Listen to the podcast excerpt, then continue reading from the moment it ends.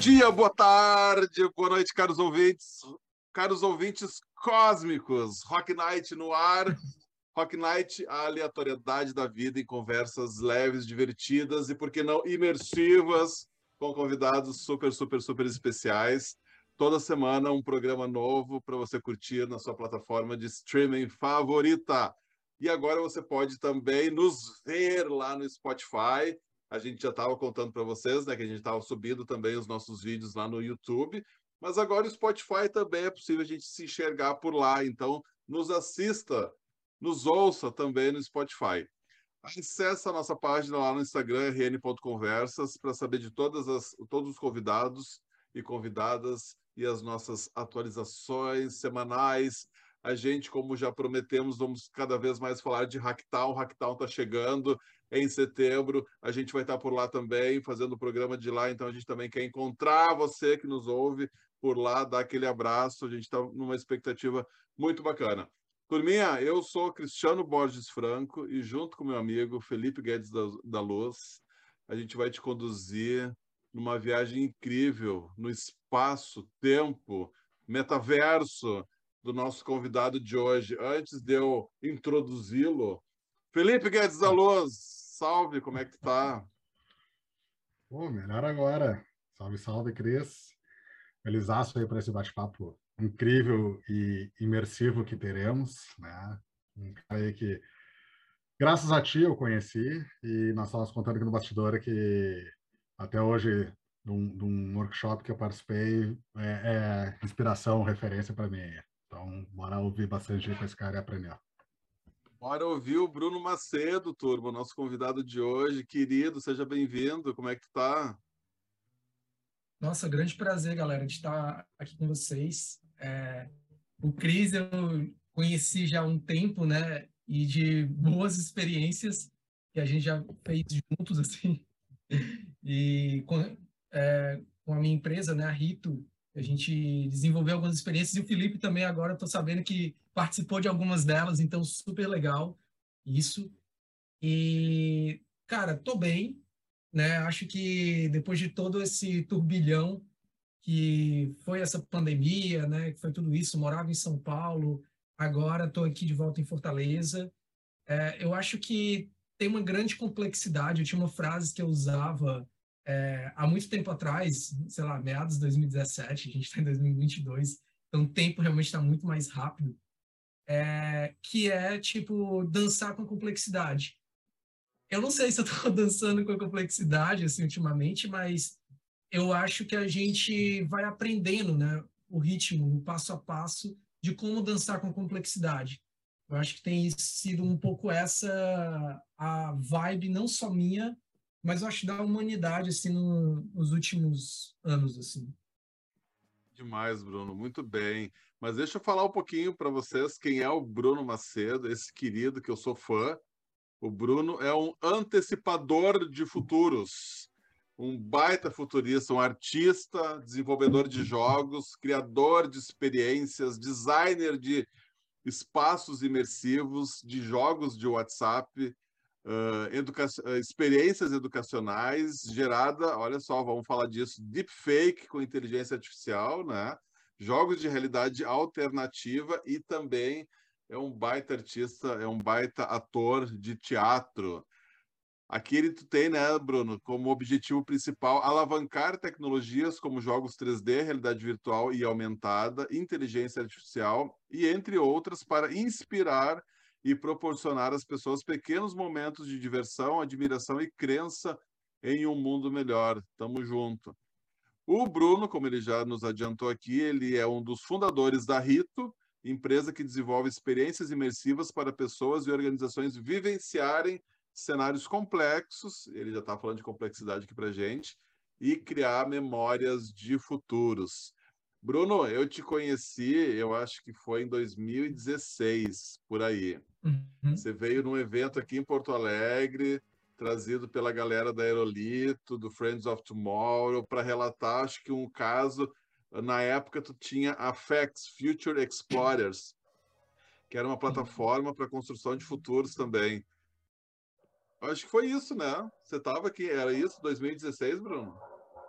Era assim, eu lembro bem, era um, um evento, acho que o meu primeiro evento é, fora né, do, do Ceará falando, né, dando palestras, porque até então eu só falava no Ceará. E aí foi um evento, eu acho, da Aerolito, que ela convidou alguns alunos, ex-alunos que tinham algum projeto interessante, né, que eles achavam que seria legal sobre é, mudanças né, no mundo. É, uma, uma frase que eles usavam muito, que era de causar impacto positivo. Então, eram projetos que causam impacto positivo. E aí, o projeto que a gente fez aqui em Fortaleza, né, que era um projeto, como você falou, uma plataforma é, presencial, física, mas também que a gente tinha um pouco de digital, mas o principal ponto dela era inspirar jovens né, a pensar no futuro, a construir, na verdade, cenários futuros e, dessa forma, é, otimizar a forma de pensar no futuro. Né? Porque essa é a forma que eu acredito de a gente pensar no futuro, da gente desenvolver futuros. Né? É a partir da criação de cenários. Na época, você já fazia isso com essa criançada, porque era o público da, da os Future Explorers eram jovens do ensino médio, se não me engano, e vocês já trabalhavam com essa lógica de criação de artefatos do futuro. E vocês trouxeram isso para Rita um pouquinho também, não, não necessariamente com as pessoas criando, mas vocês criando esses futuros a partir de cenários físicos, inclusive, e também agora na pandemia virtuais para que a gente pudesse experimentar esse futuro. De onde é que vem isso, Bruno? Esse teu desejo aí de conhecer o futuro, de saber do futuro, de viajar para o futuro, quem sabe? Cara, é muito boa pergunta. Uma pergunta que geralmente não me fazem muito. De como começou, né? Tipo, tudo isso. Eu sempre fui uma pessoa muito curiosa, né? Tipo, hoje eu tenho experimentado muita coisa, eu acho que a pandemia ela me deu uma, uma fome maior do que eu já tinha. Porque o que, é que acontece? Eu sempre fui muito curioso para aprender e tal, só que no, no, período que eu estava em São Paulo, estava é, muito ativo em eventos, né, palestrando, dando workshop, criando experiências, é, acho que diminuiu a minha busca pelo aprendizado, de certa forma. De procurar cursos, né, de, ser, de ser um estudante né, que está querendo aprender, que está querendo é, melhorar. E a pandemia, ela meio que ligou esse sinal de que eu precisava, é, talvez, né, aprimorar algumas coisas, aprender novas coisas. E, e, esse meu lado curioso, ele foi intensificado bastante né, durante essa pandemia. Então, eu acho que essa busca de criar né, futuros, de imaginar futuros, ela vem um lado meu imaginativo, né? Eu gosto muito de criar histórias, ficções, isso desde muito cedo, sempre fui muito voltado para esse lado mais lúdico, conectado com esse lado curioso, né? Tipo, desde quando eu, sei lá, fazia aula de canto, né, há muito tempo atrás, que eu era muito curioso, queria aprender mais, mais e mais até quando eu fui fazer aula de inglês, que eu também queria aprender e aprender, e entrei dentro do que eu estou fazendo hoje, né? Aprender futurismo, né? Criação de cenários. Então, acho que a forma que eu enxergo o aprendizado, ele é quase como a construção de um prédio, né? Então, você vai colocando tijolos, e cada tijolo que você vai colocando, o prédio vai ficando maior. E eu acredito que se você é, tem formas diferentes de você construir um prédio, né? É, geralmente a forma que eu, eu gosto de olhar para a construção do aprendizado em si, o meu aprendizado, é tentar antecipar aquilo que as pessoas estão procurando. Né? Então, se estão falando ah, sobre metaverso, eu vou estudar sobre o que é o metaverso de fato e como o metaverso pode ser, né? Para daí eu pensar ou pós ou alguma coisa que as pessoas não estão vendo. Porque eu acredito que o aprendizado está muito. O aprendizado é, que eu acredito que seja um pouco mais eficaz, né? É aquele aprendizado que ele está muito ligado à inovação, está muito ligado à vontade de você querer se superar, de você querer aprender além. Né? Eu acho que é, o aprender além, para mim, está muito ligado. Então, acho que o futurismo, né, pensar no futuro, construir cenários futuros, tem tudo a ver com essa intenção, essa vontade de estar sempre pensando além, sempre curioso pelo aprendizado.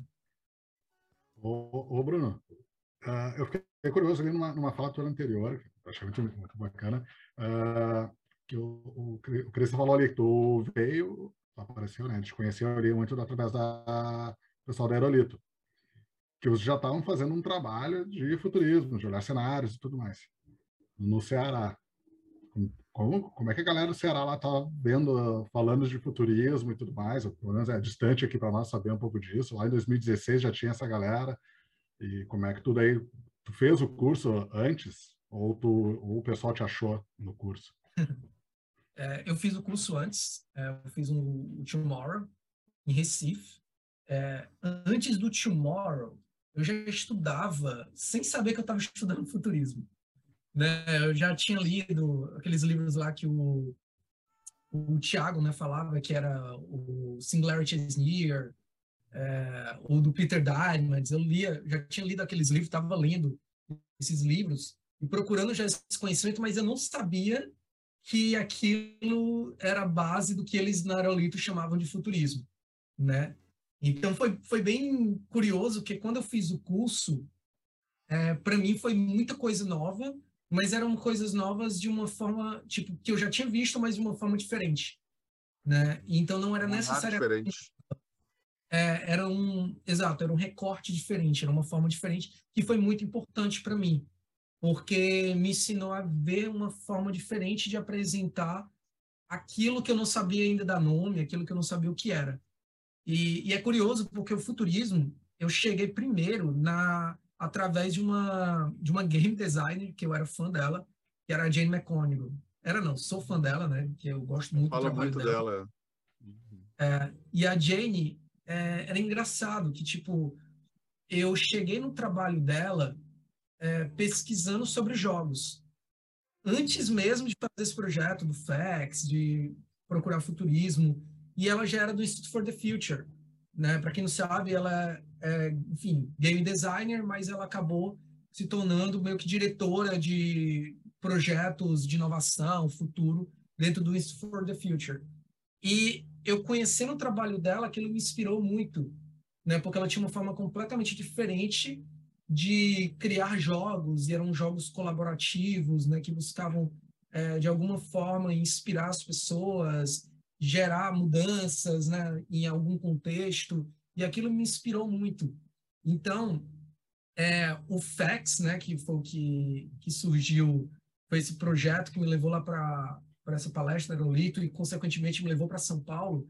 O FAX surgiu muito disso, surgiu muito de uma, um desejo de trazer. Eu via a Singularity University, né, o que o pessoal falava dela, só que eu olhava para aquilo e falava, nossa, mas o negócio lá no Vale do Silício, tipo, para executivos, a galera encabeçuda, né?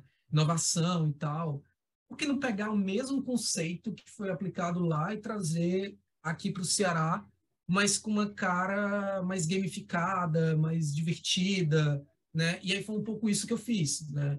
E aí, tipo, entrou também um projeto, o meu hoje sócio, Renan, que, que a gente acabou se tornando sócio e criando é, que antes não era Rito, né? antes era FAX, o FAX a partir dessa experiência que a gente fez com os jovens. Então, eu acho que a Aerolito foi uma consequência a partir do que a gente fez aqui no FAX, né? E também do que a gente tinha feito lá o curso deles. Conta um pouquinho, conta um pouquinho para gente como é que foi o FAX, né? Essa experiência de levar, uh, falar de futuros e construir futuros com adolescentes tu tinha um método específico, tu criou o método, esse método é, ele já estava consolidado, enfim, tu aprendeu ele em algum lugar. Como é que foi isso, Bruno? É legal, é legal essa, essa história. É, assim, um método consolidado, eu não posso dizer que era um método consolidado. Acho que a grande maioria das coisas que eu fiz sempre foram experimentais, sempre tiveram um risco muito alto né, ou de dar certo ou de dar errado. É, antes do FAX, eu tinha feito um projeto que ele tinha um molde muito parecido. Tinha feito praticamente sozinho com uma outra pessoa que estava trabalhando na época, é, que era também voltado para a escola, e só que ele não tinha envolvia futuro. A ideia era usar gamificação, né? Só que um método, digamos assim, que eu tinha criado usando o Facebook é, para gerar uma, enfim, um ambiente colaborativo com alguns desafios, com algumas dinâmicas, com o objetivo de dos alunos né, da, da escola que eu fiz esse projeto criarem jogos é, em cima das matérias. Então, sei lá, você vai ter a matéria de história, e a história é uma matéria sobre a ditadura militar. Você ia lá e criava um jogo sobre a ditadura militar. E com isso, um sucesso também esse projeto, foi muito legal. É, tenho muito orgulho dele. E foram, acho, 350, 400 jovens que participaram. E desses jovens, a gente teve mais de 70 jogos criados por eles. Né? Então, teve, um, teve, por exemplo, um jogo é, que usaram o mesmo mecânica né, e conceito do Mario para ensinar é, física, uma matéria de física, que eu acho que era espelhos, alguma coisa assim. Então, assim, é, e aí eu percebi naquele projeto o poder que tem os jogos, né? Você não usar o jogo, o jogo é muito legal, muito divertido, e você tá lá jogando e tal, mas quando você usa isso como função, e a função de gerar criatividade, acho mais gerar criatividade, mas gerar confiança criativa nas pessoas, né, e nos jovens, com que foi meu objetivo naquela época, você consegue fazer coisas absurdas. Foi, essa foi a minha percepção, né? Você consegue realmente criar é, uma capacidade, né? Inspirar esses jovens para criarem uma capacidade de transformar a forma de aprender, o que eles têm feito hoje, em algo muito mais interessante. Então, esse foi o, o ponto de partida. Então, posso dizer que esse é o método, né? O método era esse, era pegar uhum. é, uma galera colocar dentro de um grupo de Facebook, um, meio que comunidade de Facebook, e daí eu criava, né, uma, fazia uma gamificação, tinha, tinha pontuação, tinha uma forma, é, alguns desafios que eles executavam, e dessa forma a gente tinha é, também algumas coisas presenciais que aconteciam.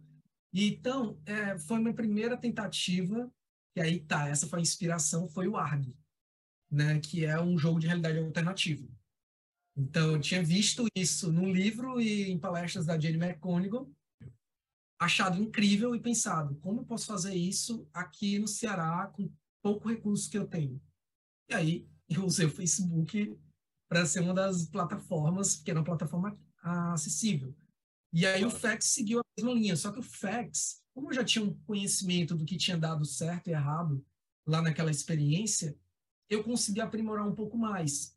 E aí eu usei uma coisa que na outra eu usei pouco, que foi o poder da comunidade. Né? Então, no FAX, é, tipo, um pouquíssimo recurso também. Eu conheci alguns futuristas brasileiros. Então, é, conheci na época a Lídia Zuin. E a, a Lídia era engraçada, porque a Lídia hoje ela, tá, ela já está bem notória em alguns participando de vários eventos e tal, mas na época ela estava participando de um dos primeiros eventos dela. E eu achei muito legal. achei muito legal a palestra dela, mas achei mais legal ainda, tipo, a performance dela. Né? E aí Sim. eu falei, cheguei para ela e mandei um e-mail e falei, Lídia, é, eu gostaria que você fosse personagem dentro de uma experiência que eu estou fazendo. E ela achou massa, porque era meio cosplay, assim, que ela ia, ia fazer. Então, tipo, ela foi a personagem do futuro. e aí, junto com ela, eu conectei com mais uns quatro, cinco futuristas brasileiros e eles trouxeram conteúdo né, para ajudar na construção dessa, dessa metodologia, né, meio que a gente criou para fazer o FAX. Então, o FAX eu aprendi algumas coisas no outro, trouxe para essa, então aprimorei um pouco mais, né? Então ficou mais interessante e, consequentemente, o resultado ainda foi mais legal. Então, acho que uhum. isso, pode dizer, não é consolidada, foi mais experimental, mas a função foi bem legal. O experimento foi com o pessoal vai, com. Vai, é, o experimento foi com o pessoal com de que idade? Que, qual turma, assim, de. Legal. É, acabei não falando como full facts, né? Lembrei às vezes, em meio de uma coisa, em meio de outra. Acontece. É, o experimento foi com de 12 a 17 anos, né, basicamente. Então, tinha uma galera em ensino fundamental e médio. É, o experimento, como ele funcionou todo, né? A gente dividiu, foi três meses de projeto. O primeiro mês, a gente fazia meio que aerolito, né? Dava aulas para eles. A gente deu aula de ficção científica, a gente deu aula de... Não sei nem como chamar essa aula, mas era meio que uma aula sobre a evolução da humanidade, né? Que a gente pegou desde o início da humanidade, não da humanidade, mas do universo, até os tempos tecnológicos, né, o que está acontecendo hoje e tal.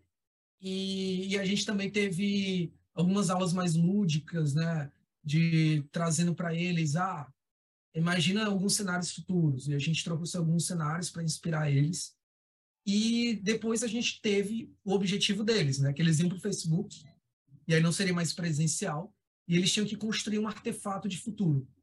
O artefato ele é diferente do protótipo, né, porque ele não precisa ser funcional. Ele é mais, ele tem um objetivo mais de gerar uma discussão, de gerar uma inspiração, né, mais inspiracional sobre o futuro. Então, tipo, eles tinham que pensar em uma, um artefato que solucionasse algum problema dentro de 20 anos no futuro. Então, eles iam escolher uma temática. Então, a gente trouxe as seis metas da ONU. Né? Não é seis, mas a gente escolheu seis. Uhum. E dessas seis, tinha algo voltado à economia, outra que era voltado a mudanças climáticas, meio ambiente, né? A gente tinha algumas ética, a gente tinha algumas, eles escolhiam, e aí em cima disso eles construíam esse artefato. E aí o que foi muito legal nesse processo é que os desafios que a gente foi criando, a gente criou alguns desafios bem interessantes para desenvolver a capacidade de eles pensarem no futuro. Porque eles não são treinados, na escola ninguém é treinado para pensar no futuro. Né? A gente é, até tem uma, uma coisa que o Alvin Toffler, se não me engano, fala. Não, não, não é o Alvin Toffler, acho que é o H. Wells. Ele fala que a gente tem centenas de milhares de professores de história ensinando história do passado mas a gente não tem basicamente nenhum professor nas escolas ensinando história do futuro, ensinando a imaginar. E esse é meio que o objetivo da gente com esse projeto. Né? Então, dentro desses desafios do Facebook, um dos desafios era construir seu future self. Conte para gente um dia no futuro.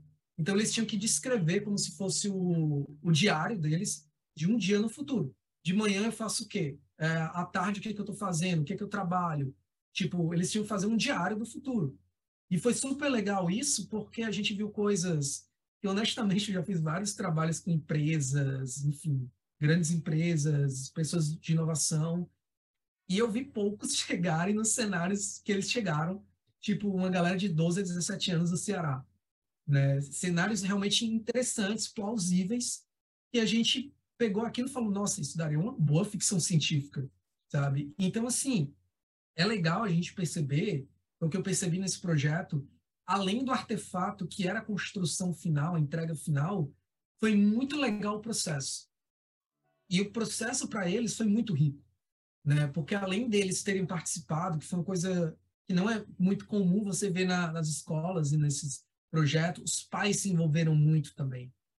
A gente teve no próprio grupo de Facebook muitos pais querendo entrar para participar junto com os filhos né? E entrando em contato com a gente, dizendo que nunca tinha visto o filho querendo trabalhar no projeto da escola, sabe? Tipo, querendo ir no final de semana para a escola para encontrar os amigos para poder trabalhar na construção do artefato dele. Eu vi um, uma coisa assim muito bacana e que dá muito orgulho de lembrar.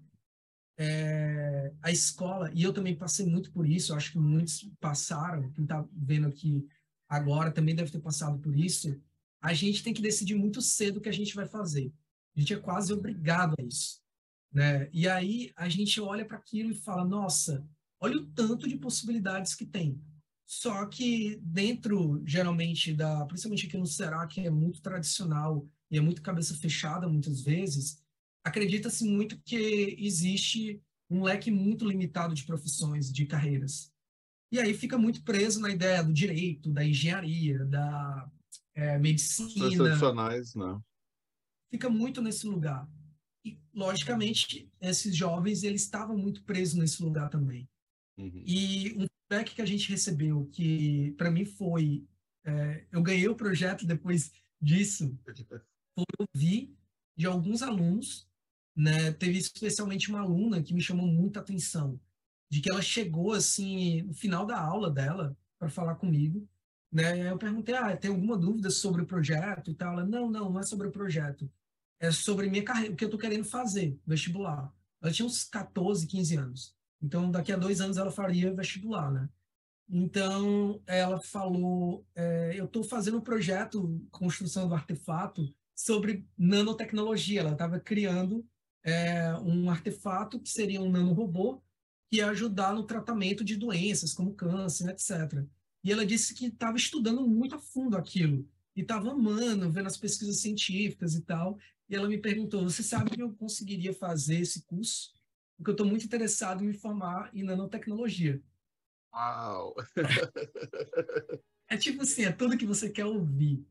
Mas ao mesmo Caramba, tempo, uma frustração, porque eu falo: Nossa, é... infelizmente não tem esse curso no Brasil. Pois Talvez é. fora e você pode procurar, mas e naquele momento, mas naquele momento é, me deixou muito emocionado, porque ela falou: ah, meus pais querem que eu faça medicina ou direito, mas eu eu estou fazendo isso, eu estou amando, me amarrando muito nessa história. Eu queria muito é, trabalhar com isso. Então, a possibilidade, que foi o que eu, assim, fiquei mais feliz, assim, né? A possibilidade de ver jovens é, tipo, gostando de fazer algo né, dentro da escola, um trabalho, um projeto, e esse projeto, de alguma forma, poder interferir, né, não o projeto, mas a, o processo dela naquele projeto, de alguma forma influenciar na decisão é, de carreira, isso é muito impactante. Né? A gente tem um exemplo de uma, de uma pessoa, de um, dos jovens, da dois, eles acabaram criando quase um, uma sociedade durante o projeto, é, de que eles acabaram no final, tipo, um deles criou uma série de ficção científica, um curta, né, como artefato. Ele criou um uhum. curta e levou o curta para lá, levou até é, pipoca, né, levou uma, um carro de pipoqueiro para a sala, enfim, foi muito legal. Mas esse cara, por exemplo, ele foi um cara que mudou a forma de pensar, a forma de trabalhar, uhum com ele até hoje, inclusive.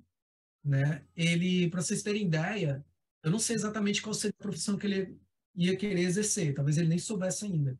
Mas hoje ele é programador e está querendo trabalhar com arte 3D. Né? O cara é demais. roteirista, sabe, para outro lugar. E foi exatamente o que ele fez lá. Ele criou cenários, ele criou ficções.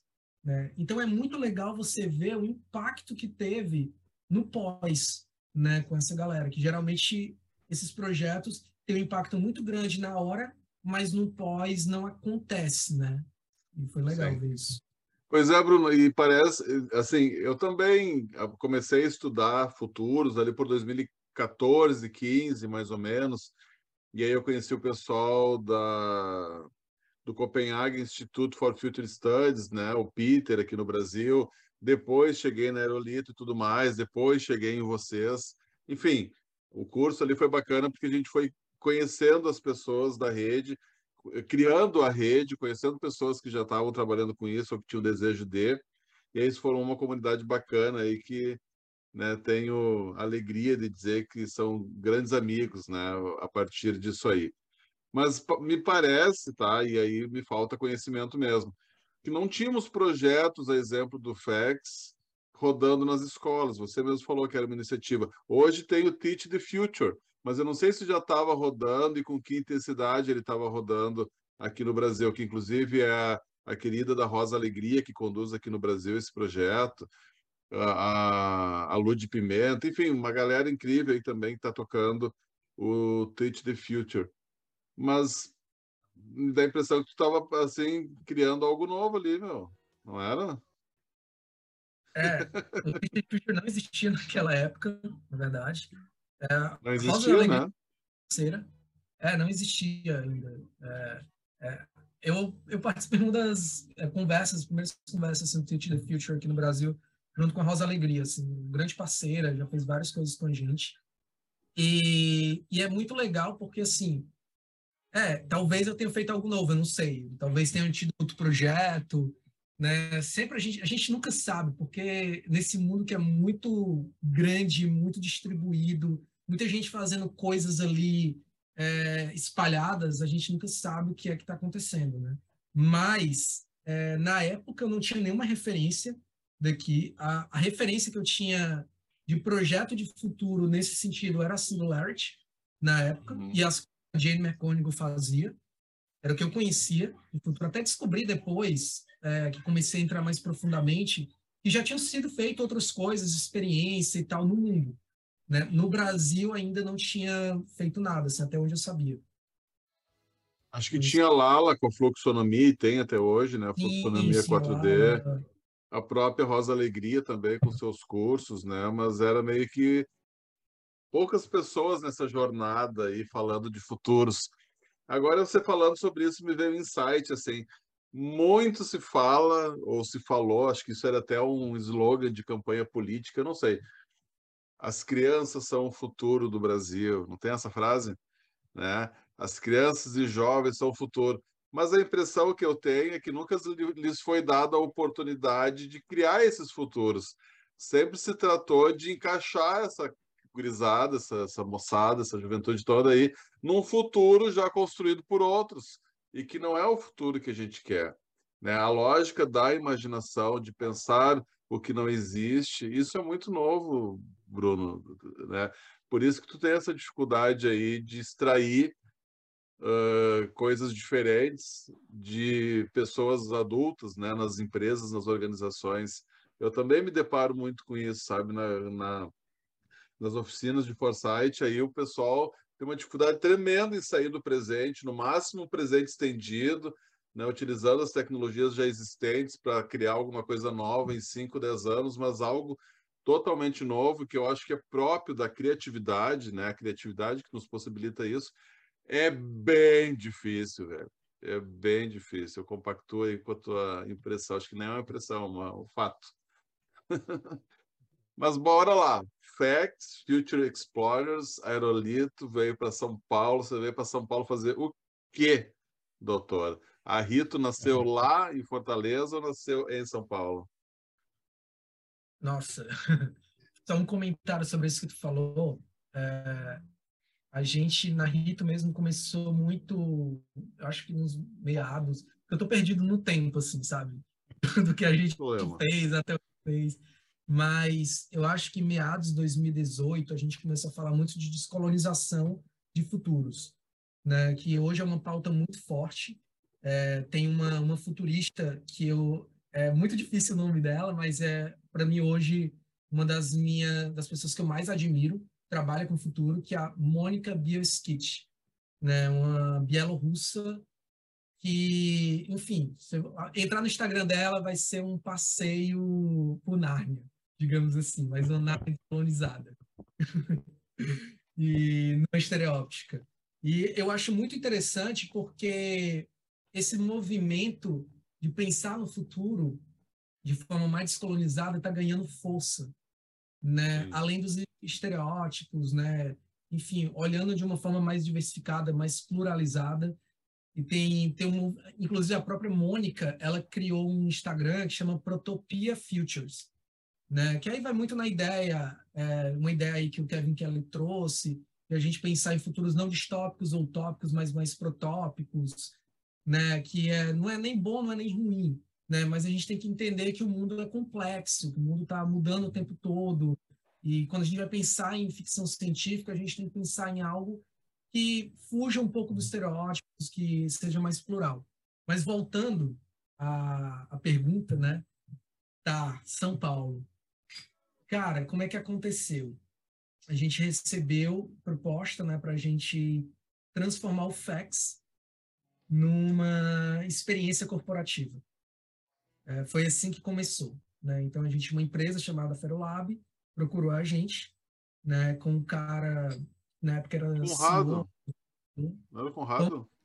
O Conrado, isso. O Conrado. O Conrado uma pessoa muito importante né, no nosso processo, enfim, um grande amigo.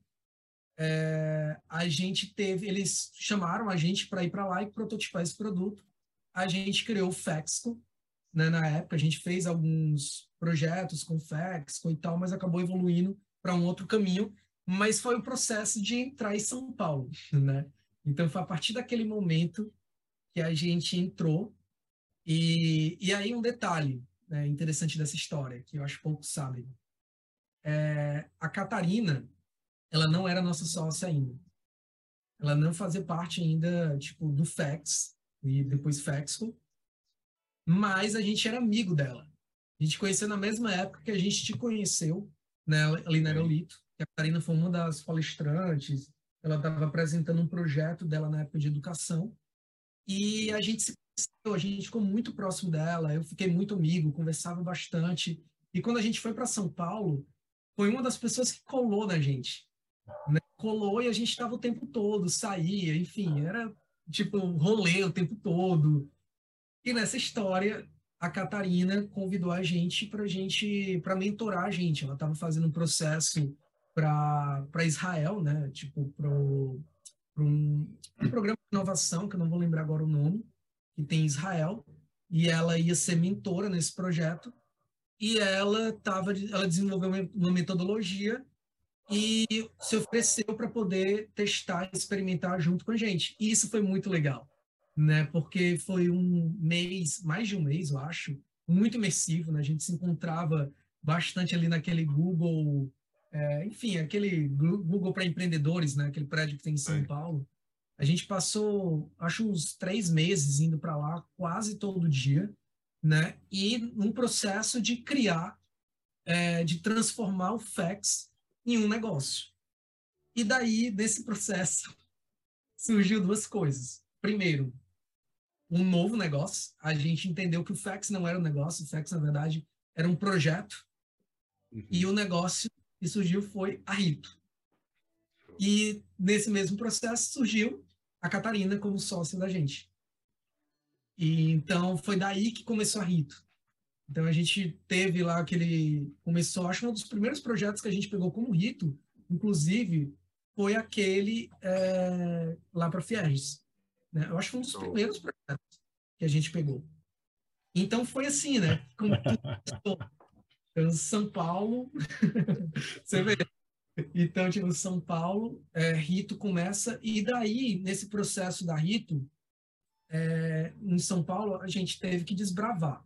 Né? Então, é, a gente passou, como acho todo mundo que vai desenvolver alguma coisa nova, várias dificuldades, vários problemas para conseguir criar alguma coisa que fosse um pouco mais consolidada, que tivesse um pouco mais de, de business, né? Fosse mais negócio mesmo.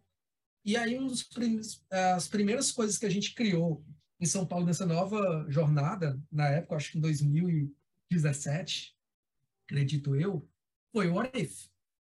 Então, o Oref, né, ele surgiu dentro de uma intenção nossa de se conectar com as pessoas, com a galera de inovação, com a galera de futurismo, a galera que falava sobre isso. A gente queria se conectar, a gente queria fazer alguma coisa relevante.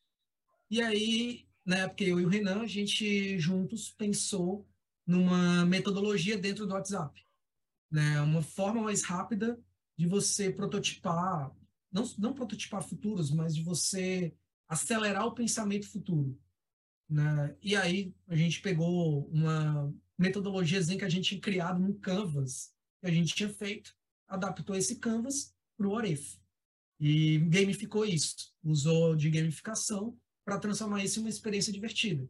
E aí o Oref foi, uma experiência, talvez uma das experiências mais legais que a gente já fez. É, experiência de três meses imersivos no WhatsApp, que, sei lá, reuniu, até onde eu sei, mais de 200 pessoas, né, em tempos diferentes do Brasil, não só do Brasil, mas do mundo inteiro, né, porque teve gente, depois que eu descobri, do Google da Argentina, que participou, tinha gente do Uber. Uau! A gente não tinha noção do tamanho do negócio. A gente chegava num evento e vinha a galera falar com a gente de nossa, eu não acredito que vocês criaram aquilo e tal. E a gente, nossa, mas a gente nem sabe quem você é. Isso é muito louco, porque a gente viu que isso foi relevante para as pessoas. Né? Uhum. Foi daí que a gente começou a ver algumas pessoas querendo criar algumas coisas depois no WhatsApp, né? fazer coisas mais nesse sentido.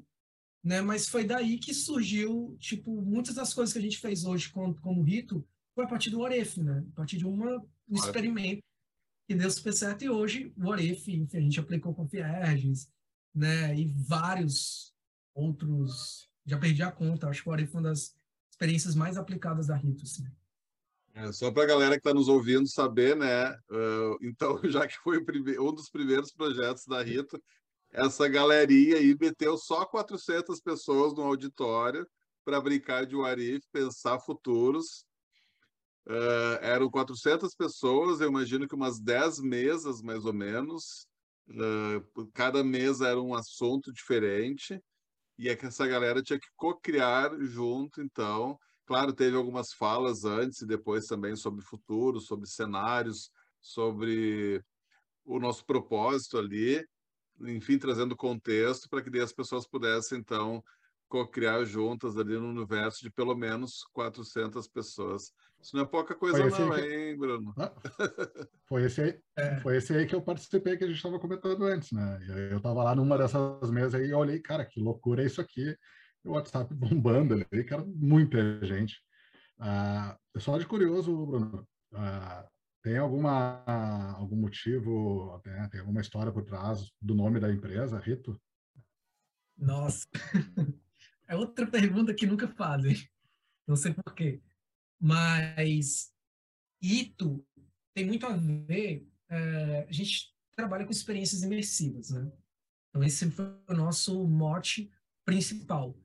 E quando a gente entrou nessa discussão, é, chegou a vincular mito, alguma coisa voltada a isso e tal. E a gente ficava, nossa, mas a, a gente trabalha com experiência. Aí eu acho que o Renan que falou isso, mas o rito, eu acho que é a experiência do mito.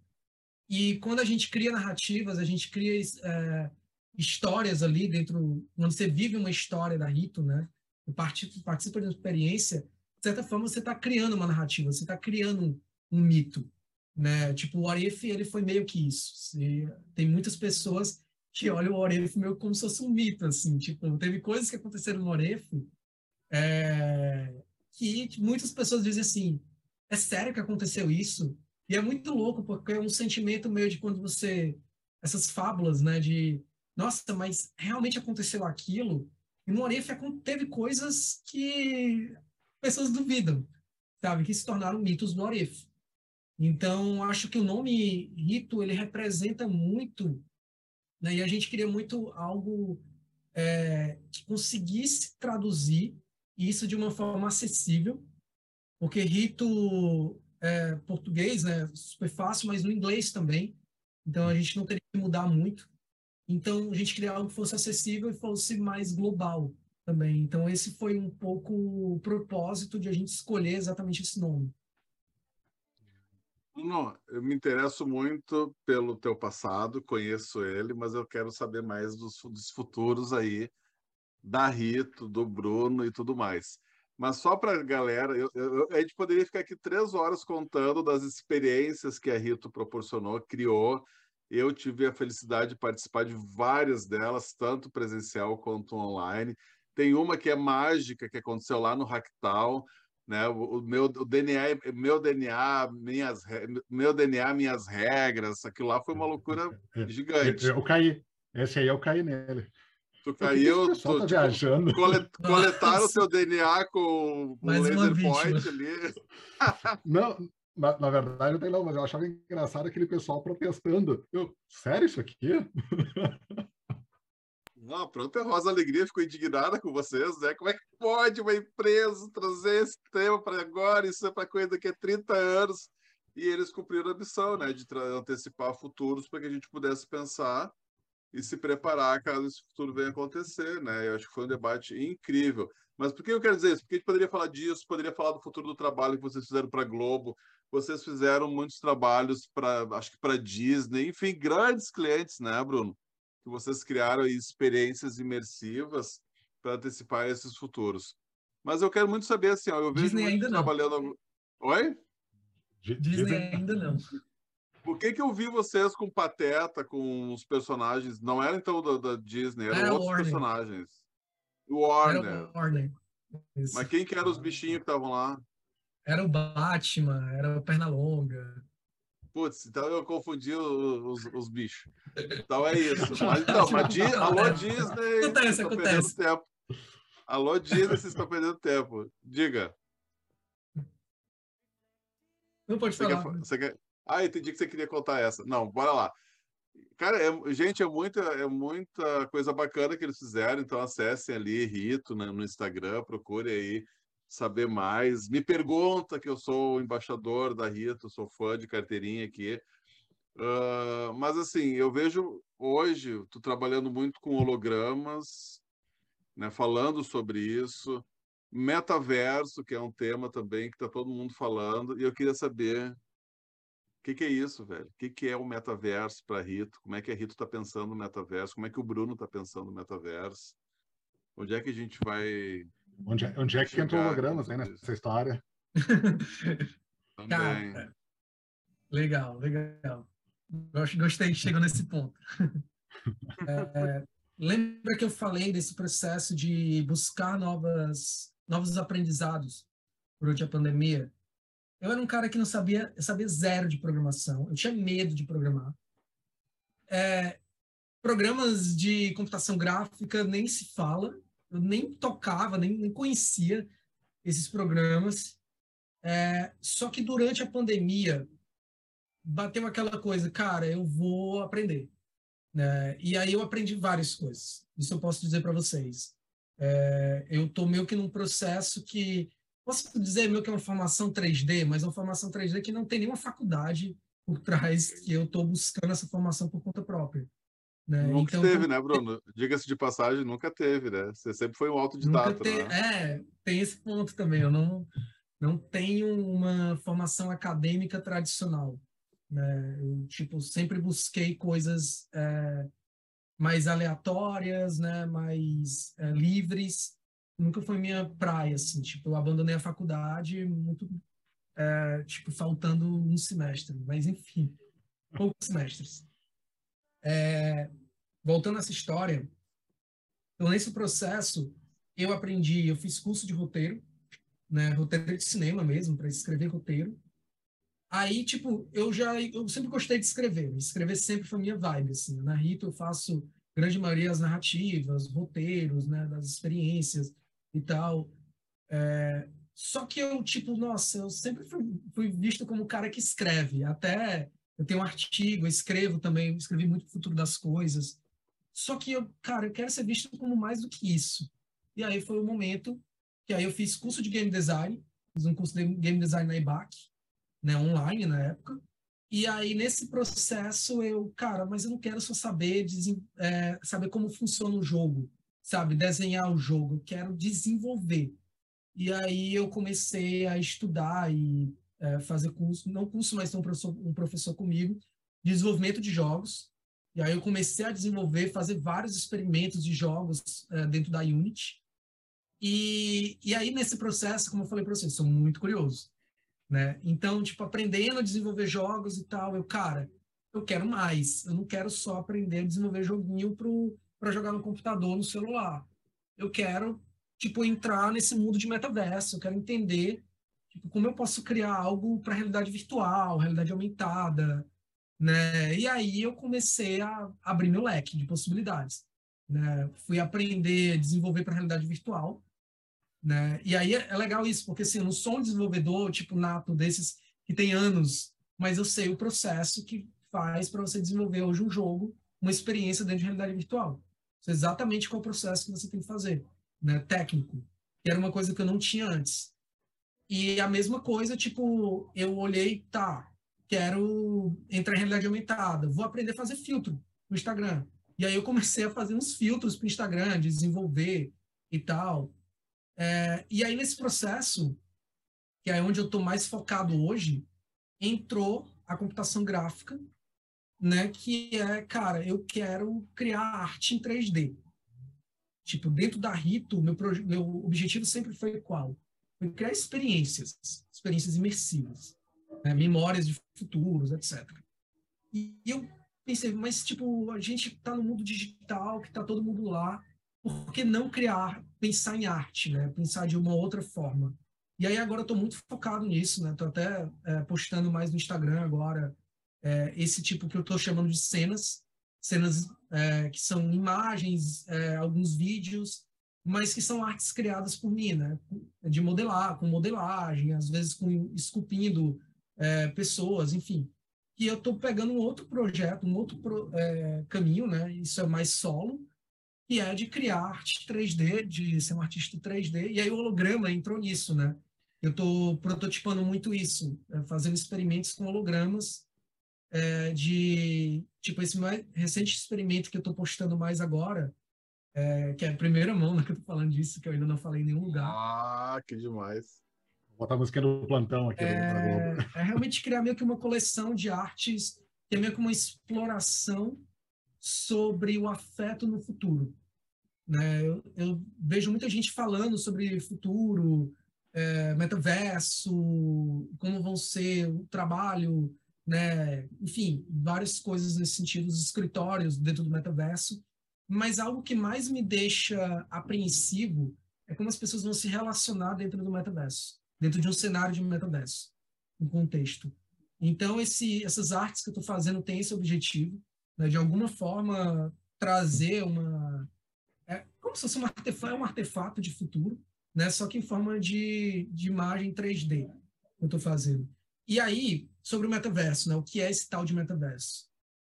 Cara, é, tem muita gente falando sobre isso. Eu, eu honestamente é, posso dizer a primeira coisa que algumas pessoas vão ficar com raiva de mim, talvez, é que não existe nenhum metaverso ainda. Né? A gente tem um metaverso inicial. Ah. Tipo, Tipo, tem coisas, teve uma frase hoje falando que o metaverso está em estado gasoso ainda. Falta muito para chegar no estado sólido. Então, é, a gente precisa ter paciência, primeiro, e entender o que está acontecendo, os desenvolvimentos, porque, vamos lá, é, tipo, tem várias coisas, tipo NFT, o pessoal falando de NFT. NFT não é metaverso. Tipo, é, PNJ, enfim, JPG de, de macaco, ou outras coisas que a galera, arte 3D que a galera vai colocando ali, não é metaverso. Nada disso. Conversa no Zoom não é metaverso. Né? Tipo, até mesmo a gente entrar dentro de um ambiente é, de jogos, né? World of Warcraft, né? Fortnite, tem vários aspectos ali que poderia, de alguma forma, se enquadrar no metaverso, mas não é o metaverso. Né? Tipo, uma das características do metaverso é a ideia lá de um ambiente persistente. Né? E o ambiente persistente, é, por exemplo, você sai daquele lugar e você volta, tá ali tudo acontecendo. Tipo, os jogos, é, esses jogos MM ou eu não vou saber falar RPG, é, os jogos MMORPG, são esses massively multiplayer é, games que a galera tá jogando hoje, Fortnite, né, Roblox.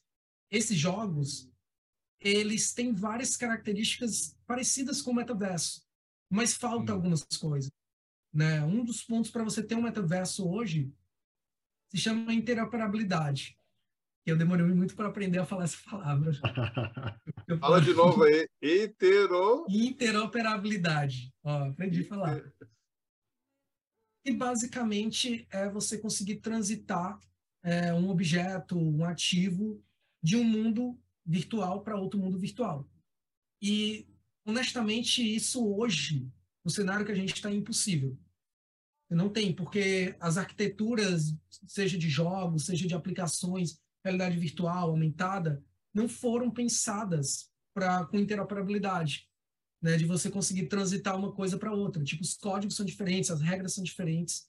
Então, a gente teria que ter uma outra é, modelo de pensamento outra arquitetura de programação, outra arquitetura de modelagem para isso funcionar. Então, tipo, um dos pontos básicos para o metaverso funcionar, que é a interoperabilidade, é impossível hoje. Então, tipo, isso já corta, não tem como você ter metaverso. É, De ambientes persistentes a gente até tem, mas quando a gente olha, que aí entra o outro, descentralização, ser, ser descentralizado, é, hoje os metaversos estão dentro de algumas grandes empresas. Sim. Então, meta, né, tipo, tem várias coisas lá, né, vários ambientes de realidade virtual interessante, aplicações, mas são todas da meta. Eu não posso pegar hoje algo que entra na mesma coisa da interoperabilidade da meta e levar para um ambiente, sei lá, da Microsoft. E, e vice-versa. Não tem como. Eles não se conversam. E isso é complexo, né? Porque a gente não, ainda não tem, talvez, é, capacidade para entender o que é o metaverso, na minha visão. É, até mesmo se, você, se vocês procurarem né? Tipo, a origem do metaverso é do livro Snow Crash, né? De um cara chamado Stevenson. 92, no ano que eu nasci, tá? Ele escreveu esse livro. E, e ele foi, foi o primeiro cara, na verdade, assim, que falou é, sobre metaverso, cunhou o termo na ficção, né? Então, a gente tem, se você vê o livro do Snow Crash, ele, na verdade, é uma distopia é, sobre uhum. o futuro. E, e, é por isso que me gera muita apreensão quando eu penso no metaverso. Porque aí, eu, aí o meu, meu lado mais é, de responsabilidade né, sobre isso, sobre esse assunto, de alguém que fala e trabalha com isso, é que a gente tem que ter muito cuidado, né? O que, é que a gente está construindo como cenário futuro e como futuro sólido, como metaverso sólido. Porque hoje, o que está acontecendo hoje, que a gente está fazendo, de alguma forma, está pavimentando o caminho para chegar nesse lugar.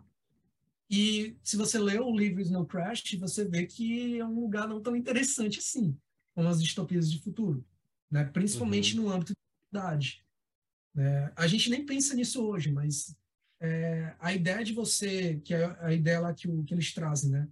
de diferenciação de desigualdade a partir do, da qualidade de avatar, sabe?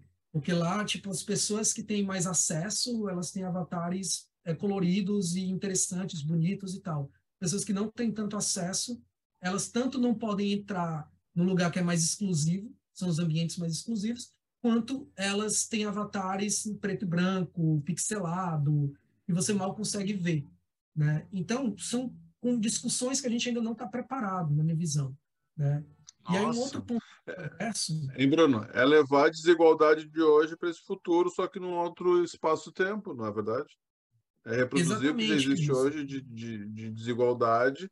A gente não resolve o futuro, a gente não cria futuros melhores, a gente só leva ele para outros espaços e tempos diferentes. Exatamente. E assim, é... aí a minha visão é, hoje sobre metaverso, assim, de, de qual metaverso que eu almejo, que eu acho que vai ser interessante. Mas primeiro, a gente tem que olhar muito sério para a realidade aumentada e realidade mista, né? Porque é, é aí onde eu acho que está o pulo do gato. Tá? Acho que a gente está. Tem muita gente falando de realidade virtual, até mesmo de pensar metaverso dentro de uma tela, que eu acho que já é completamente equivocado. Né? Você pensar o metaverso, você falar de metaverso, você não está falando de olhar para uma tela, tipo, na tua frente. Esquece a tela. Né? Você tem que pensar realmente em ambiente imersivo. Outra forma, outra arquitetura, outra construção mental. Pensa, muda, muda a forma de pensar. Primeira coisa. E aí é onde eu vejo pouca gente falando sobre realidade aumentada. Eu participei de uma experiência do, do Spark AR, que é, para quem não sabe, Spark AR é a plataforma de construção de filtros para o Instagram. E eles fazem é, o que a gente chama de jam, né, que são meio que competições, que, enfim, que você é, traz um objetivo, né, um tema, e você precisa desenvolver dentro de um tempo específico um filtro, no caso lá, sobre esse tema. E esse filtro, é, o tema dessa que aconteceu agora, era sobre criação de cenários, de mundos, de mundos virtuais. Não, não. Deixa só te interromper um segundo, deixa só te interromper um segundinho para dar tchau para o Felipe, aqui que o Felipe ele é pai da Aurora e a Aurora Eita. diz não, não, não tem hora para a Aurora pedir o pai, então vai lá, velho, cuidar da nossa mascotinha. Obrigado, viu, Felipe? Não, não, que é isso, o Bruno aí. E, e, e, até para deixar o gostinho de quero mais, que eu, quero, eu continue a conversa que eu vou ouvir depois. E quem sabe a gente Tô vendo que essa conversa vai precisar sim numa parte 2, por favor. Né? Sim. Quero. Então, continue aí. Beijo para você. Valeu, Guedes. Beijo. Valeu, Segue cara. lá, Brunão. Bora lá. Tô, tô adorando esse papo, metaverso. Então, cara, tipo, realidade aumentada. Então, assim, essa experiência que eu participei lá do Spark AR, ela me deu bons insights. Essa é a realidade, assim. Porque a gente, é muito fácil, é outra coisa que eu vou falar, uma dica, né? Se você está querendo falar de tecnologia, você quer pensar sobre tecnologia, viva a tecnologia. Uhum. Era uma coisa que antes eu não, não sabia disso, ou até sabia, mas não, não acreditava que era se eu vivesse, eu ia ver completamente diferente. E, de fato, depois que eu passei a viver e trabalhar com isso, desenvolver tecnologia, eu hoje consigo dizer que eu entendo mais a tecnologia. Eu entendo, consequentemente, qual vai ser o progresso futurístico, digamos assim, dessa tecnologia. Ou seja, é, a gente já tem coisas de realidade aumentada, eu, eu, pelas coisas que eu vi do Spark AR, dessa competição, que eu fiquei impressionado.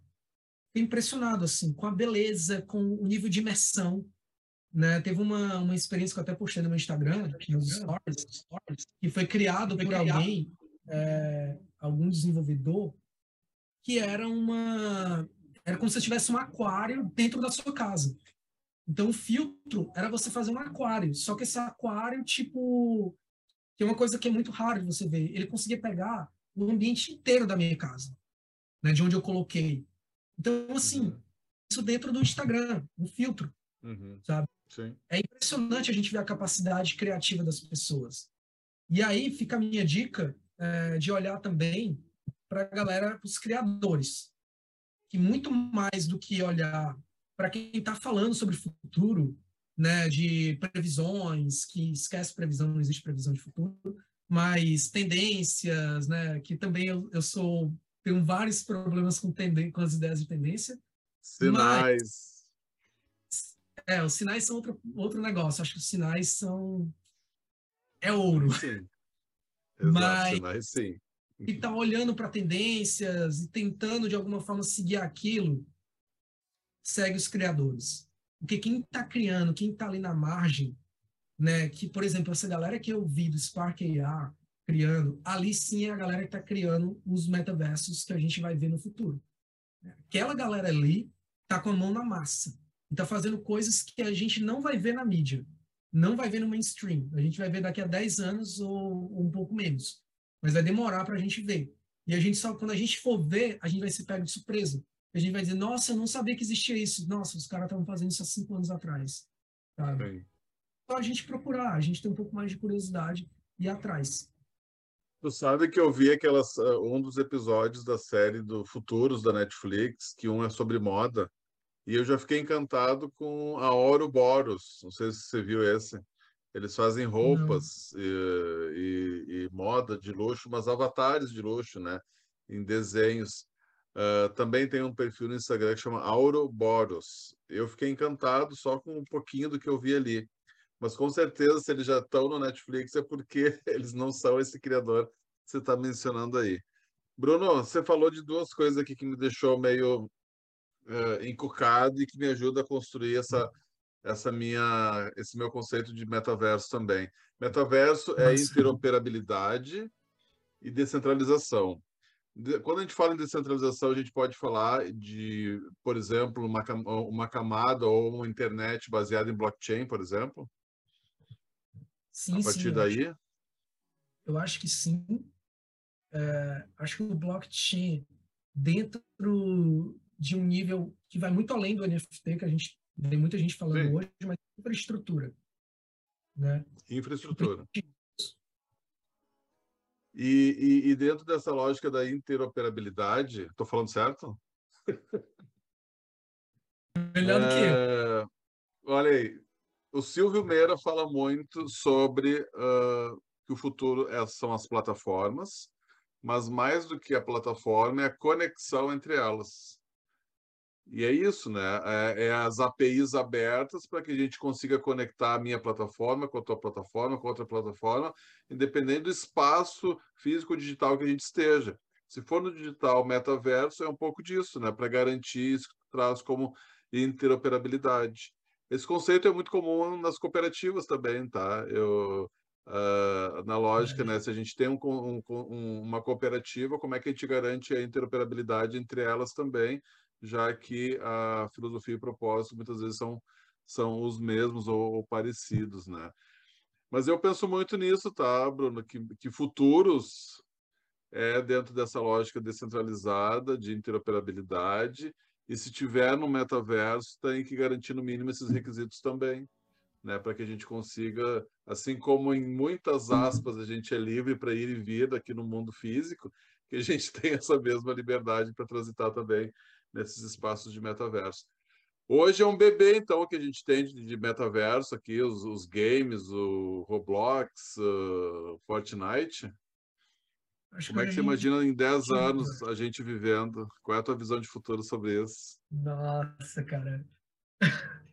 Adorei essa pergunta. É... Eu briso muito nisso. Tenho brisado muito. E assim, é... Meta... quando eu penso em metaverso, uma das primeiras coisas que a gente tem que se preocupar, né? porque eu acho que a gente tem que pensar mais sobre isso, preocupar no bom sentido, é que, cara, superpopulação. E é muito louco você pensar, superpopulação, o que, que tem a ver com o metaverso? É, bilhões gente... de seres humanos. Exatamente. É, uma coisa que me assusta muito quando eu penso é, no, no, metaverso em si, ele funcionando de fato, é algumas coisas. É a nossa capacidade cognitiva de absorver isso, eu acho que a gente vai pirar. Então, a saúde mental, todos os problemas de saúde mental que a gente está tendo hoje vão extrapolar. É, então, aí, aquelas tecnologias lá, neurológicas, eu acho que vão ser completamente necessárias. Porque a gente não vai ter capacidade cognitiva para conseguir armazenar, é, entender, compreender tudo que está acontecendo. A gente vai precisar realmente fazer a tal da união lá com máquina, vai precisar fazer isso. Acho até talvez com questão de sobrevivência como espécie, né? Aí eu estou falando mais de 10 anos, tô falando lá na frente, né? Acho que não é para agora isso. Mas, se bem que, né, o futuro engana muito a gente, né? A gente acha que é daqui a 30 anos e em 5 o negócio começa. Em mas... algum lugar talvez o futuro já exista, mas aqui para a gente pode demorar um pouquinho mais. Né? É, exatamente. Então, eu acho que isso é uma coisa que a gente tem que pensar, né? carga cognitiva que a gente está tudo que a gente está absorvendo hoje de informação, imagina isso somado com computação quântica, sabe? Se hoje a gente está vendo no nível tipo que é acelerado, né? Tipo já é acelerado, já causa conflitos, enfim. Imagina computação quântica, é 100 vezes mais rápido. Né? Internet, não 5G, vamos pensar 7G. É um negócio tipo lá em cima, rápido sabe? Mas como é, é que a gente tipo podia pensar, como é que a gente podia pensar um futuro bacana assim com essas máquinas todas aí ultraprocessando em outras velocidades e tudo mais? Talvez não pudesse ser esses futuros onde essas máquinas ficam aí enlouquecidas e a gente possa ficar de boa, suave na nave, de boas na lagoa, tendo saúde mental. Será que isso também não pode ser uma possibilidade, Bruno? Eu, eu torço para que seja, viu? E aí, essas inteligências, sim, esse futuro mais do que acelerado, é, é, futuro não, essa sociedade mais do que acelerada, mais do que hoje, né, trabalhando, criando, resolvendo os antigos problemas, inclusive, eu sou muito otimista. Problemas que a gente não resolveu até hoje, né? Por exemplo, a lógica da desigualdade, da pobreza e tudo mais. E mas aí tendo máquinas para fazer isso. É, eu, eu já fui, tipo assim, uma pessoa extremamente otimista, né, em vários cenários. Hoje, eu não estou dizendo que eu não sou mais, hoje eu ainda sou, mas de uma forma diferente. Por isso que eu acho que o conceito lá de protopia, para mim, faz muito sentido, né, de enxergar que, tipo, cara, tem coisas, muitas coisas acontecendo no mundo e, consequentemente, tem muitas óticas diferentes, né? Então, da mesma forma, e se a gente for olhar é, os dados né, do que, de como era há 100 anos atrás e como é hoje, relacionado a doenças, né? Tipo, a gente tem vacina hoje para muitas doenças que a gente não tinha, as pessoas morriam antes doenças completamente que hoje a gente já tem vacina, sabe? Que antes a gente não tinha. Então, assim, a evolução que a gente teve, a gente parar para pensar, né, acesso à escola, acho que toda essa questão de desigualdade, de diversidade, né, as discussões que a gente está tendo hoje sobre racismo, né, tipo, sobre gênero, elas são incríveis, né? Eu acho que a gente tem que aplaudir essa evolução que a gente teve ao longo do tempo é, e ver isso como otimismo, porque realmente aconteceu muita coisa. Mas a gente também sabe que ao longo desse tempo todo, tipo Brasil e outros países passaram por ditaduras, né? A gente teve golpes militares, a gente teve guerras, né? Pandemias agora. Então assim, eu acho por isso que é complexo, né? Os cenários. Mas quando eu olho para esse cenário de metaverso, é, eu consigo ver sim coisas positivas, coisas interessantes nisso. E eu acho principalmente é, eu acho que a educação e a arte são duas coisas que eu tenho muito interesse né, de explorar mais quando eu olho para metaverso. Eu acho, primeiro falando da educação, é, a forma da gente aprender hoje, né, e eu vivenciei isso muito perto, vivencio isso, é muito retrógrada. Né? A gente, vivenciamos. é, vivenciamos, exatamente. Todo mundo que pretende ou, ou, ou, se considera um aprendiz vivencia isso, né? Exatamente. E a gente replica um modelo de 200 anos atrás, sabe? Um modelo industrial. Tipo, que não faz menor sentido você usar um modelo industrial para estimular a criatividade das pessoas, né? Estimular a capacidade de inovação das pessoas. Tipo, é completamente contraditório. Só que a gente, tipo, por muitas vezes não querer apostar em novos modelos, por sair do nosso conforto, a gente prefere ir nesse lugar. Aí onde eu acho que o metaverso pode mudar esse jogo. Que é onde a Rito, inclusive, era muito core business da Rito, né? De criar experiências imersivas de aprendizagem e tal. E a gente já olhava, tipo, lá no momento que a gente foi pensar o nosso modelo de negócio, a gente olhava o metaverso como um ponto é meio que o ponto final, né? O ponto onde a gente chegaria no modelo ideal de negócio. E é quando a gente entra num cenário de contexto de metaverso. E por que o, o metaverso pode mudar a educação? É, primeiro porque a, a gente, dentro de um ambiente imersivo, é, virtual, a gente pode criar basicamente tudo. Eu posso, uhum. se eu vou ensinar história, eu, sei lá, sobre a história da Grécia Antiga. Ao invés de você um professor na sala de aula, horas e horas te falando é, como Platão fazia tal coisa, Sócrates, etc. Vai ter Bora para Atenas conversar com Platão, não é isso? Vai para Atenas conversar com Platão, sabe? E não só isso, tu vai estar tá ali com Platão e tu vai poder ter, sei lá, avatares, coisas personalizadas, criadas para te gerar um aprendizado a partir do que está acontecendo ali, sabe? Um jogo que você pode vivenciar para você aprender, tipo, Platão, ah, agora eu vou te desafiar a você buscar seu próprio conhecimento aqui, você tem que viajar, enfim, tipo um jogo mesmo, como a gente já vê hoje. Então, o aprendizado, a educação ganha outra esfera, né? Que aí a, a gente vai para educação imersiva de fato, né? Porque hoje, tipo, até admito, quanto Rito a gente fazendo várias coisas imersivas e tal, é o que a gente tem de imersivo hoje, né? A gente consegue fazer, o recurso que a gente tem. Mas quando a gente entra dentro do cenário de metaverso, a gente pode fazer coisas que vão além até do imersivo, na minha visão. Né? Você vai no surrealismo da coisa.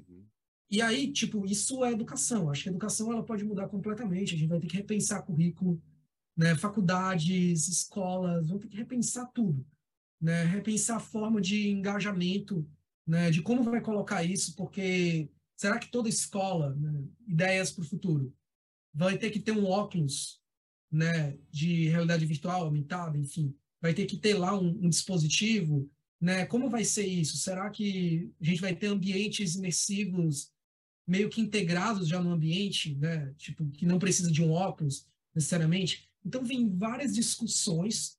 eu acho que vão ter que ser feitas nesse cenário, mas o principal de tudo, né? Por que o jovem, né? Porque a pessoa, não só o jovem, mas uma pessoa vai querer aprender. A gente vai ter que fazer essa pergunta.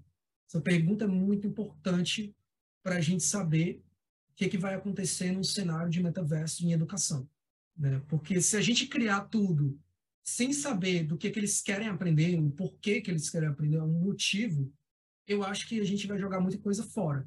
Como já acontece hoje com lousa digital, né? Vários, tipo, até mesmo tablet. Então a gente tem que ter muito cuidado com isso. Outra mudança é na arte.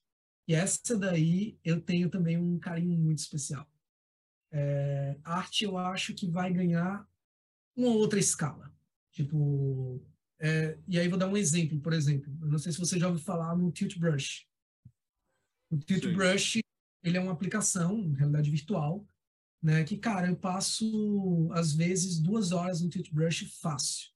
Realidade virtual pintando, tipo... Semana passada eu tava, tipo... Eu peguei um pincel no Tilt Brush e eu comecei a dançar, tipo, no Tilt Brush e eu, de repente, eu tava, eu tinha criado um túnel, tipo, com, sei lá, muito psicodélico, complexo.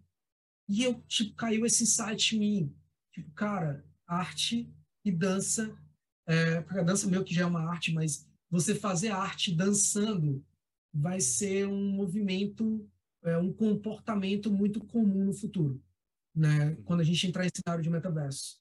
Então, a gente vai consequentemente se movimentar mais. Então, o artes, eu, é, aí eu, eu não vou cravar, obviamente, porque eu não, não cravo, é, não acredito nessa ideia de, né, de que vai ser assim, mas é uma das maiores probabilidades, né, e cenários mais prováveis que eu entendo, que eu percebo, é que a arte ela vai estar tá muito alinhada à nossa capacidade de movimentação, ao, ao ambiente que a gente está, de a gente aproveitar o ambiente de uma forma mais é, ampla, né? não ficar só na ideia de um, de um canvas na sua frente, pronto, melhor. O canvas não vai ser mais um papel na sua frente ou um computador na sua frente, mas vai ser um ambiente inteiro. Eu acho que isso muda tudo. Mesma coisa da educação. Vai ter que repensar tudo. E é pensar também que ao invés de você estar tá criando uma pintura né? Eu, eu, já pensei muito nisso. O que é que o Picasso, Van Gogh vão criar? O Van Gogh, tipo, ele foi lá e criou a pintura dele na Noite Estrelada. Lindo, incrível. Tipo, você olha para aquilo, você se transporta. Agora imagina você se o Van Gogh tivesse nascido nessa época é, e ele criasse a Noite Estrelada dentro de um ambiente em 3D e você consegue andar na cidade da Noite Estrelada. Consegue andar naquele ambiente. Então, é isso que a gente tem que pensar na arte no futuro. Né? Não é pensar mais, é, tipo, ah, vamos criar. Tipo, eu acho muito legal o que está acontecendo em NFT. NFT, ele é um caminho. Um caminho é, um, é uma, uma forma de comercialização muito interessante. Eu acho que vai estar muito conectado nesse futuro da arte no metaverso. Mas uhum. a gente não confundir o NFT como produto final, como, como a não. experiência porque ele não é a experiência em si.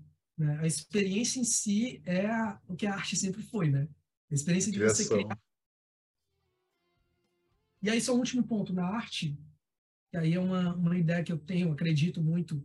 A gente vai parar só de criar né, ambientes é, em Canvas, a gente vai começar a criar monumentos. E hum. aí eu essa pergunta. É, hoje, a gente tem vários monumentos históricos. Né? Tipo, a gente tem lá a Torre de Babel, né? a gente tem a, a, a, o negócio lá de Paris, né? A gente tem várias coisas legais. Torre Eiffel, etc. Várias coisas interessantes. Mas quais serão os monumentos que a galera será capaz de criar dentro de um cenário de metaverso? Né? O que, que a gente vai ver? Será que a gente vai ver as, as oito maravilhas que a gente tem hoje no mundo? Quais seriam as oito maravilhas dentro do cenário de metaverso? E quem serão essas pessoas? Porque, tipo, a gente criar uma pirâmide no Egito, é onde se sabe, precisou de sei lá quantas pessoas, né? milhares de pessoas para criar uma pirâmide. Hoje, uma pessoa só, do seu quarto, consegue modelar e criar uma pirâmide e colocar ela em 3D. Quem são esses criadores que vão estar tá criando esses novos monumentos? Deixa esse questionamento aí. Eu tô tendo muitos insights aqui te ouvindo, velho. E eu acho que esse conceito, esse que tu traz sobre a arte, futuros e metaverso, eu acho que talvez a arte, se esses espaços de metaverso forem democráticos, né, as pessoas tiverem acesso a esses espaços, a arte tende a se democratizar ainda mais. E aí, mais do que espectadores de arte, a gente também pode se tornar criadores de arte. Né? Também poderemos ser todos artistas de alguma forma e aumentar a nossa criatividade, né? Manda aí. É, acabei esquecendo desse ponto, muito importante é, o meta, é pensar o metaverso de forma integrada, né? É, tipo, não é pensar só a ah, realidade virtual, não, inteligência artificial, tudo integrado. E nesse cenário que está tudo integrado, hoje a gente já tem uma coisa que não está integrada ainda, mas eu acho que já já vai estar, tá, que é a arte criada por AI, gerada por AI. É, eu estou fazendo isso também, né? Estou experimentando com isso. Eu tive recentemente uma grande alegria que desde fevereiro que eu estava esperando, que eu, eu, eu, entrei né, no programa deles lá para ser uma da, tipo, ter acesso né, à criação da à ferramenta deles, de criação de arte do OpenAI, é, que é o DALI. E finalmente eles me deram, depois de seis meses, o acesso para poder parabéns. a arte gerada por AI. E eu comecei a brincar com isso e, cara, é incrível, é bizarro. Porque, assim, é, me deu vários insights. Primeiro, criar arte, você vai começar a criar arte a partir do texto, né? Então, a partir do que você escreve, então você vai ter que ser muito bem, muito conciso no que você é, coloca ali. Porque o que vai ser criado de arte vai ser a partir da sua concisão, da sua forma de escrever. Isso é algo muito surreal. É, e aí, qual é o meu ponto sobre isso? É, Westworld nessa temporada nova que eles fizeram, eles trouxeram uma cena, eu até compartilhei também nos meus stories, que eu fiquei muito chocado. Porque para mim, tipo, é muito óbvio que, tipo, a gente às vezes não pensa nisso, mas é muito óbvio. Mas para mim foi tipo assim, cara, eu vi aqui a imagem do futuro. Tipo, uma, uma cena de futuro de fato acontecendo.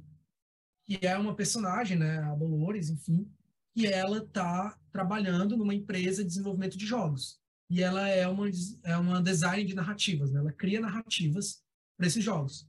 Só que como é que ela cria narrativa? Tipo, ela tem uma tela holográfica na frente dela, com um cenário acontecendo, e ela vai criando, ela vai falando. Eu quero agora que seja a história de um pai com a filha dentro de uma é, dentro do sertão de um lugar X e está chovendo, eu quero árvores com folhas é, verdes e vermelhas e tudo se constrói na frente dela. E aí é onde eu acho que a coisa fica bonita, interessante de a gente pensar em metaverso e arte. É a capacidade de a gente colaborar, por isso que eu falei, tipo, tem coisas boas e ruins acontecendo nesses futuros, mas uma das coisas que eu acho mais interessantes, e se a gente conseguir alavancar bem esse potencial, é, a AI vai ser uma grande aliada nisso. É a colaboração uhum. com a AI para a gente criar arte no nível que a gente nunca viu na história. Né? Então, o que a gente vai ver de filmes, de séries, né, de experiências, e detalhe, de isso que eu acho que é um dos, dos das limitações que tem hoje, nas restrições. É, eu demorei muito para poder entrar nesse mundo, que eu tive que aprender, aprender a desenvolver programação, modelagem, todas essas coisas. Demorei muito. Mas eu acredito que nos próximos anos essa barreira vai ser cada vez menor. Hoje a gente já tem a programação visual né, que muitas é, plataformas já utilizam isso, então já facilita muito para quem não é programador. Inclusive, um dado interessante, o Spark AR, que é uma plataforma de AR, né, de realidade aumentada é, do Instagram, é, sabe qual é a maioria dos criadores tipo, é, de, do Spark AR? São mulheres. 60% dos criadores do Spark AR estão criando filtros de realidade aumentada, experiências de realidade aumentada, pode ser o metaverso do futuro, são mulheres. Então, acho que é legal a gente estar atento nesses dados, nesses sinais que estão aí acontecendo nesse futuro. Uh, uh, ainda sobre a arte, né? Eu acho que ela sempre a arte foi sempre foi sempre será livre, senão não é arte. A arte é livre na sua essência, né? E a arte talvez seja, seja esse futuro mais inimaginável que a gente pode ter, independente se é da, oriundo de tecnologia, inteligência artificial ou da capacidade humana mesmo. Por quê, né? Tantas obras de arte que a gente vê e não entende ou não compreende, ou que não são para ser entendidas ou compreendidas, mas elas têm uma uma, uma maravilha, uma, uma magnitude que muitas vezes é incompreensível. Acho que isso é um pouco arte também, né? E talvez com a inteligência artificial a gente consiga, então, tangibilizar o que não existe, que é a nossa, que é a nossa criatividade, né? Tangibilizar na arte toda a nossa potência criativa para imaginar as maiores disrupções aí possíveis ou loucuras da nossa cabeça simplesmente que vão estar ali registradas de alguma forma. Uh, ainda, né, uma coisa quando você falou lá no comecinho, quando você trouxe visões mais pessimistas e talvez não pessimistas, mas realistas sobre o futuro das coisas, o futuro da sociedade, você falou da questão dos avatares, né, que quem vai ter dinheiro para pagar um avatar mais mais colorido, menos colorido. Eu me lembrei muito daquela série que passa, eu acho que na Amazon Prime, que chama Upload, você viu? É perfeito. Ótimo, ótimo exemplo. Upload, então a galera está no metaverso, metaverso fechado, vamos, vamos tratar assim, né, Bruno? É, uma, é um metaverso de uma empresa, como o, o Facebook, a Meta.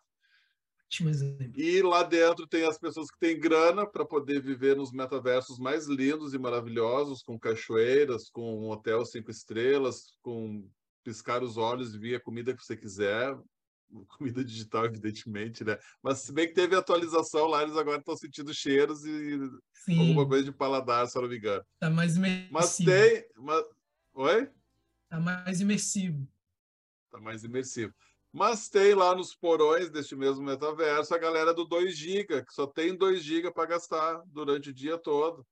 Né? Enquanto os outros esbanjam gigabytes, tem a galera do 2 GB que pode viver naquele espaço, mas não pode se movimentar nem respirar muito, porque cada respiro vai, vai perdendo 2 GB. Então, um pouco disso esse futuro pode ser também.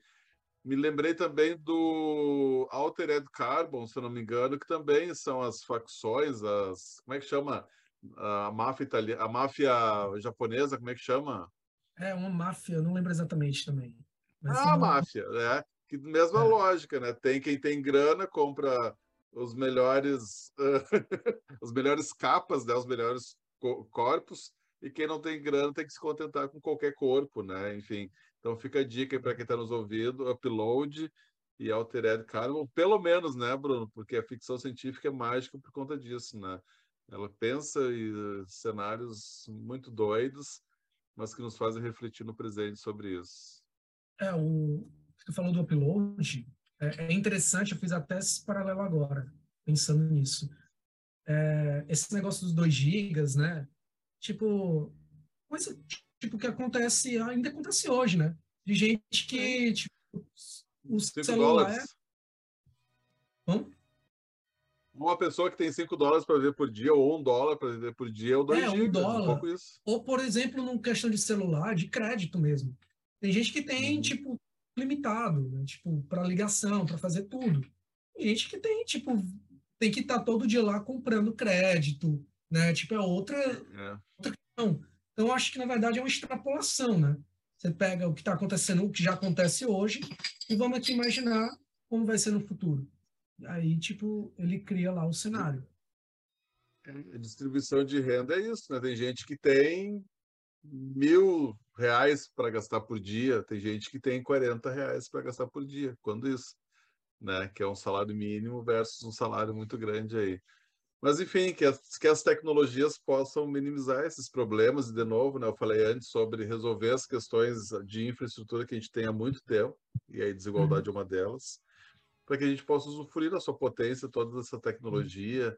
e criar arte, e criar metaversos inclusivos, uh, sociedade, uh, uma, como é que você fala também de uma arte regenerativa, não é isso? Você traz isso também, não Generativa. Traz? Generativa, mas que não tem nada a ver com regenerativa. é interessante, né? talvez, talvez tenha coisa. Eu pensei, no, eu pensei no planeta e na questão da sustentabilidade, na lógica de que a gente já está no cheque especial do planeta, que a gente precisa regenerar as coisas, né? Sim, sim.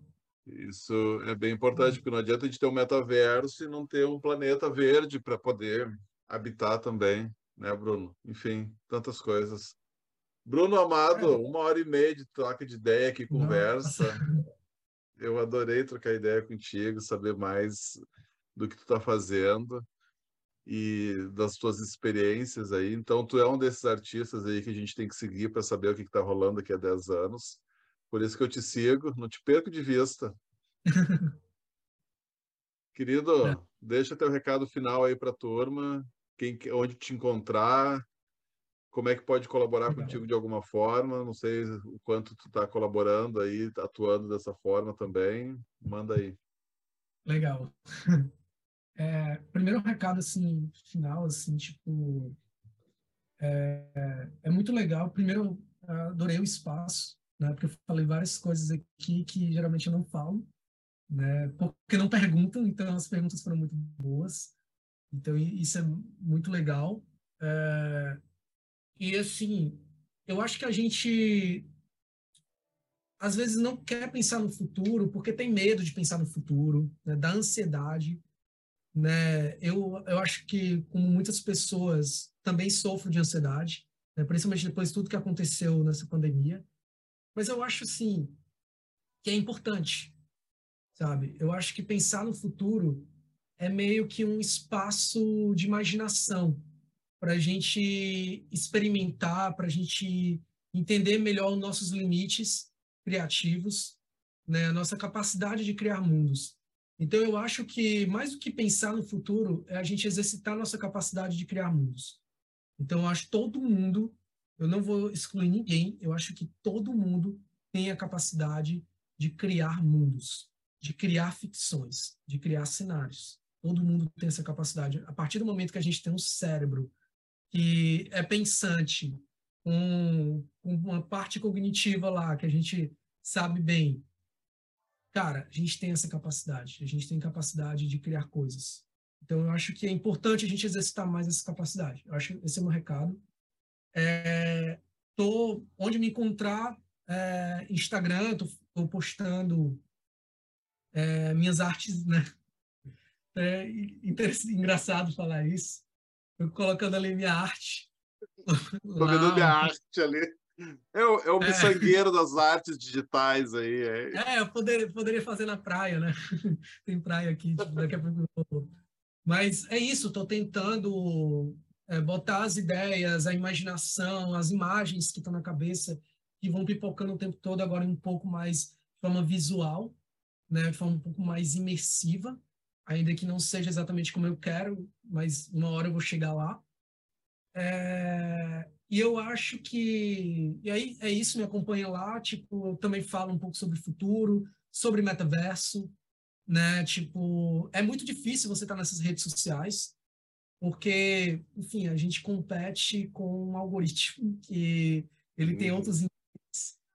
Então é, é difícil, você tem que gerar engajamento, isso às vezes complica um pouco, né? Porque eu também faço outras coisas, eu tenho a Rito, né? Eu tenho minhas coisas também mais privadas, então tipo acaba ficando um pouco mais complexo os processos, mas eu estou sempre tentando compartilhar conteúdo, trazer coisas novas. E cara, colaborar eu sempre estou aberto, né? Eu adoro é, essa troca de ideia.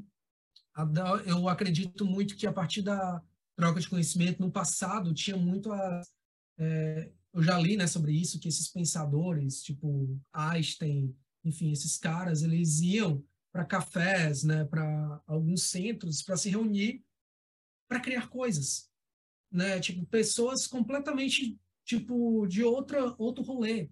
Se encontravam ali, sei lá, um Picasso e um Einstein se encontra, sei lá, para pensar, trocar uma ideia, sabe?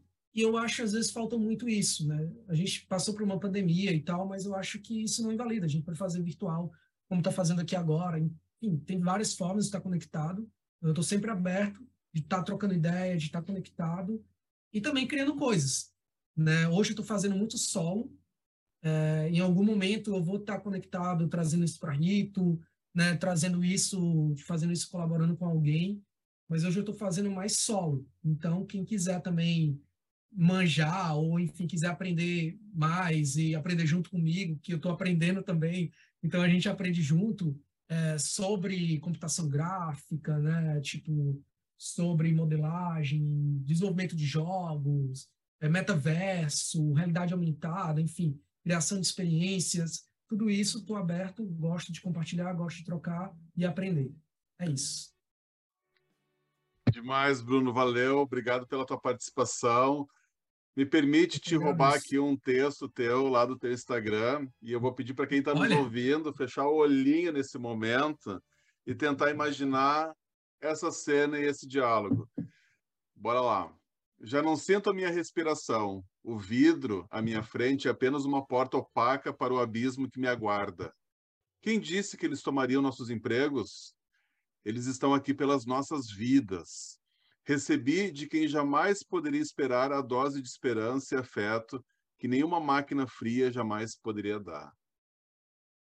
Quem visualizou essa cena e quiser comparar com a cena visualizada pelo Bruno, vai lá no Instagram dele, Bruno Rito, que ele tem uma imagem onde ele traz essa legenda aqui, de, dessas experiências aí que ele nos relatou que ele está fazendo aí com a tecnologia.